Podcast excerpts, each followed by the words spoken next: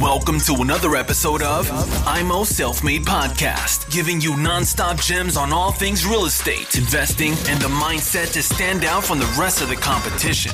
Real talk for the makers, no bullshit. Now, with your hosts, Chris and Daniel, in the IMO Self Made Podcast.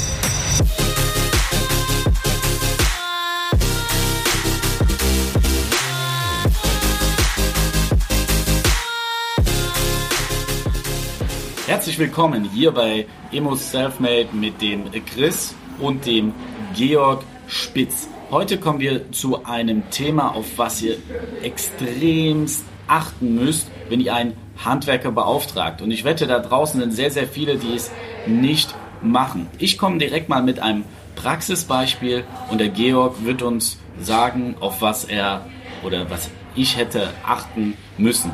Georg, ich hatte einen Wasserschaden in meiner Wohnung. Gut, hier war es jetzt so, dass die Hausverwaltung einen Handwerker, den ich vorgeschlagen habe, beauftragt hat. Die Sanierung, Renovierung war über 15.000 Euro. Ich habe mehr als fünf Wohnungen im Bestand und mitten in dieser Sanierung sagt der Handwerker zu mir, er kann nicht weiterarbeiten. Das Finanzamt hat sein Konto dicht gemacht, hat vollstreckt. Er hat die Umsatzsteuer von mehreren Monaten nicht gezahlt. Da sind sie relativ fix, haben das dicht gemacht und jetzt sagt er, ich kann nicht weiterarbeiten. Weder die Hausverwaltung noch ich haben auf irgendwas Besonderes geachtet, als wir ihm den Auftrag gegeben haben. Was hätte ich tun müssen oder die Hausverwaltung und was kann auf die Leute, die jemanden, einen Handwerker beauftragen, später zukommen? Ja, okay. Also wir haben hier äh, folgende Situation. Ähm, muss man als erstes mal vielleicht sagen, warum gibt es hier äh, entsprechende Dinge, auf die man aufpassen muss. Als erstes mal äh, ist es so, wenn jemand Leistungen gegen Entgelt erbringt und äh, als Vermieter tun wir das. Das heißt, wir stellen Wohnraum oder äh, Gebäude, äh, Flächen zur Verfügung gegen, gegen Entgelt, also vermieten. Und damit sind wir per Definition erstmal unternehmerisch tätig im Sinne des Umsatzsteuergesetzes. Und hier, auch wenn wir nicht umsatzsteuerpflichtig vermieten, völlig egal, wir sind jetzt plötzlich per Definition Unternehmer. Und jetzt treffen uns äh, im gesamten Steuerrecht, zieht sich das durch, treffen uns plötzlich Verpflichtungen, etwas genauer zu machen oder äh, Haftungen einzugehen, weil wir Unternehmer und keine Verbraucher sind an der Stelle. Und äh, hier trifft uns jetzt äh, der Paragraph 48, der ist wirklich lebens lesenswert mal im Einkommensteuergesetz. Dort steht drin, wenn jemand äh, Unternehmereigenschaft besitzt, ähm, dann ist er erstmal äh, an diesen 48 Einkommensteuergesetz ähm, gebunden, der trifft für ihn zu.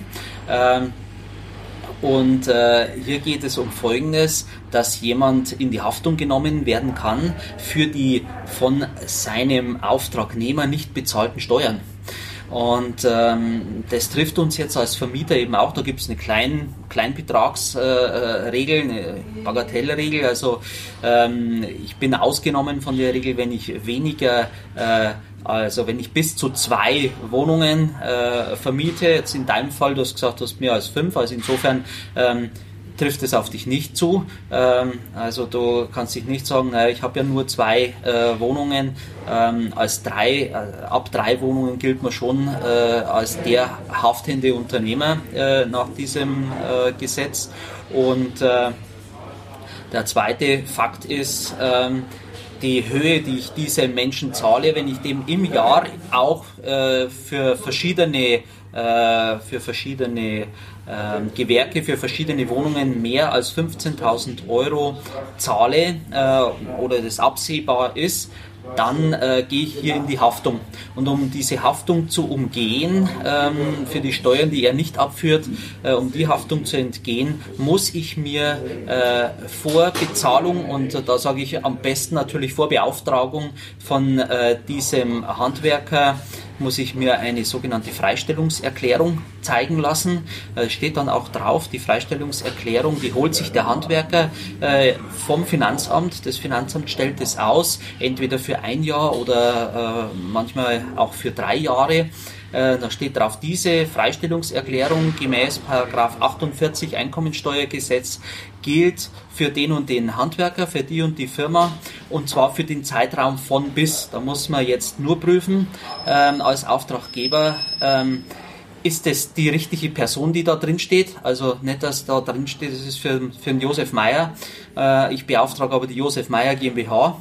Äh, oder äh, also da muss ich erstmal wirklich äh, ganz genau prüfen, äh, ist es die zutreffende ähm, Freistellungsbescheinigung von einem Finanzamt, ja?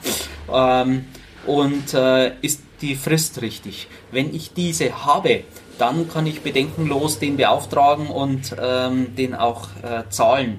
Wenn der keine hat, dann ist mein Hinweis erstmal, um sich einen Haufen Ärger zu sparen, äh, beauftragt ihn gar nicht. Ja. Weil dann stimmt ja vielleicht was nicht bei Dann ihm. ne? stimmt ja äh, vielleicht irgendwo etwas nicht. Das ist mal das Erste, weil der kriegt halt äh, im Normalfall, wenn der seine Pflichten äh, erfüllt, kriegt er die Freistellungsbescheinigung. Das wäre ja in meinem Fall jetzt so gewesen. Wenn ich den oder die Hausverwaltung, die ihn ja letztendlich beauftragt hat, ihn gefragt hätte, hätte sie die nicht gezeigt, dann hätte man gewusst, okay, da stimmt was nicht, dann nehmen wir einen anderen. Dann nehmen wir einen anderen. Das ist die einfachste Variante. Ja.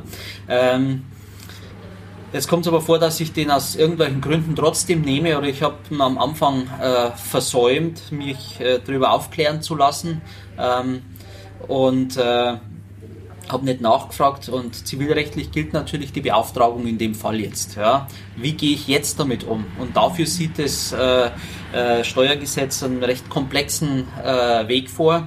Ich muss jetzt hergehen und muss äh, von dem Rechnungsbetrag 15% abziehen und diese 15% äh, überweise ich nicht dem äh, Handwerker, sondern die 15% überweise ich an das Finanzamt von dem Handwerker unter seiner Steuernummer. Also ich muss seine Steuernummer von der Rechnung entnehmen, muss mich darum kümmern, welches Finanzamt ist es und muss dann im Endeffekt sagen, hier Bauabzugssteuer äh, und überweise am 10. des Folgemonats, indem ich ihm die Rechnung überweise, ans Finanzamt die Bauabzugssteuer für den Josef Meyer unter der Steuernummer sowieso. Tue ich das nicht, habe ich tatsächlich äh, schon wieder ein Problem, weil äh, ich im Endeffekt ähm, äh, jetzt äh, in die Haftung genommen werden kann, weil ich nicht alles getan habe. Ich habe also keine Freistellungserklärung, äh, ich habe keinen äh, Abzug gemacht, ich habe nichts abgeführt und äh, jetzt gehe ich plötzlich in die Haftung für äh, diese 15 Prozent, die ich nicht abgezogen habe. Aber jetzt würde man ja denken, da passiert doch eh nichts. Ich meine, das hat man noch nie von Freunden gehört, dass man da irgendwas nachzahlen muss vom Finanzamt. Das ist nicht meine Baustelle, das ist die Baustelle des Handwerkers. Kann, kann das passieren? Passiert das oft? Ja, es passiert relativ häufig tatsächlich, ähm, weil es ja so ist, ähm, gehen wir davon aus, dass, ähm, dass es ja solche Fälle gibt, äh, dass Steuer nicht bezahlt wird und was passiert dann? Dann kommt bei dem äh, vom Finanzamt eine Pfändung und es kommt häufig, wenn er dann auch keine Steuererklärungen abgegeben hat, dort eine Steuerprüfung.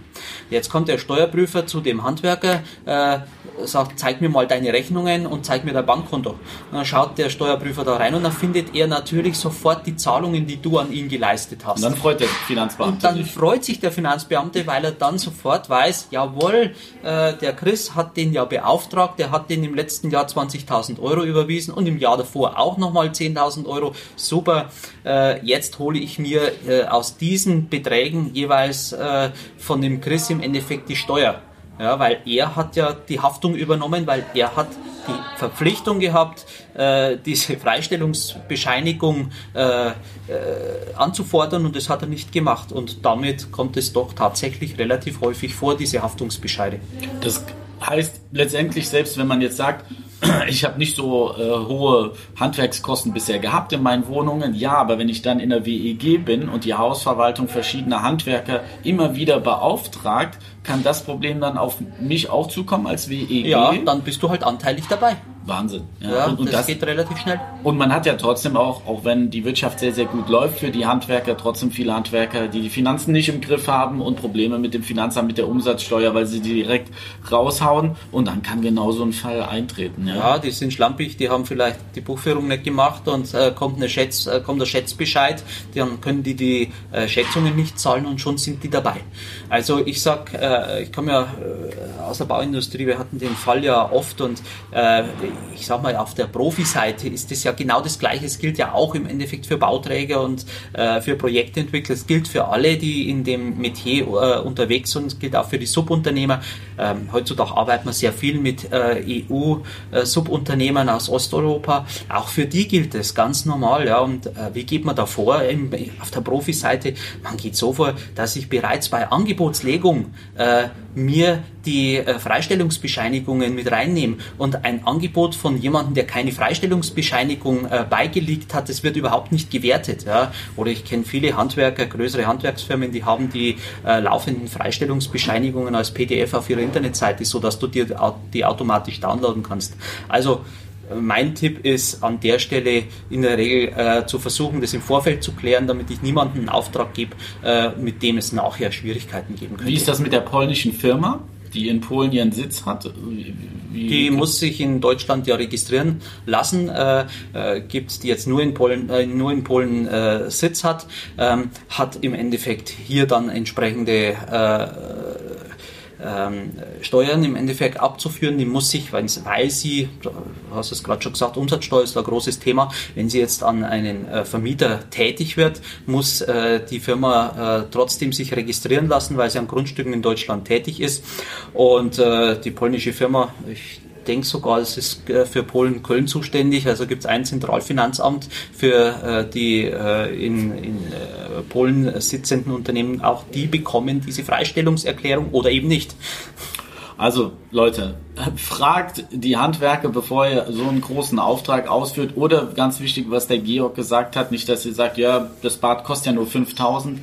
Wenn ihr mehrere Aufträge im Jahr habt, das zählt ja für genau. das ganze Jahr, dann und darüber kommt, das kann euch massivst Geld und Ärger wieder kosten. Der Einzige, der sich dann freut, ist der Finanzbeamte, weil er so an sein Geld kommt. Und ich denke mal, der Handwerker, der sauber ist, der da keine Probleme hat, der wird es auch zeigen, weil er weiß, okay, dann kommen ja vielleicht auch mehr Aufträge rum, weil derjenige will sich diese Bescheinigung zeigen lassen. Und für alle Seiten die sicherste Variante. Ja, und äh, wie gesagt, ich, äh, in, im Bereich der, der Profis, im Bereich der großen äh, Bauunternehmen, äh, da geht es gar nicht ohne und äh, das ist Tagesgeschäft. Manche haben jetzt ein paar äh, Schweißtropfen und denken, ups, das habe ich nicht kontrolliert. Gibt es da eine Verjährungsfrist, ab wann er wieder durchatmen kann? Ähm, ich muss jetzt mal überlegen, das Problem ist, ich habe an der Stelle ähm, ja, ich habe eine, eine steuerliche Pflicht im Endeffekt ähm, verpasst und ähm, ich wäre dazu verpflichtet gewesen, das im Endeffekt äh, einzubehalten. Und äh, tatsächlich habe ich unter Umständen sogar eine leichtfertige Steuerverkürzung an der Stelle äh, begangen. Das heißt, ähm, ich bin da mit fünf Jahren dabei. Das heißt, die Schweißperlen müssen noch ein bisschen Zeit in Anspruch nehmen, bis sie trocknen. Okay, aber für die Zukunft wieder ein wertvoller Tipp, den man wieder mitnehmen kann. Georg, ich danke dir vielmals für diesen wertvollen Tipp. Nehmt ihn mit und wir hören uns in der nächsten Folge. Thanks for tuning into IMO Self Made Podcast. Make sure to subscribe so you don't miss any future episodes. Leave a five star review and share this podcast to anyone that needs that kick of real estate motivation they need.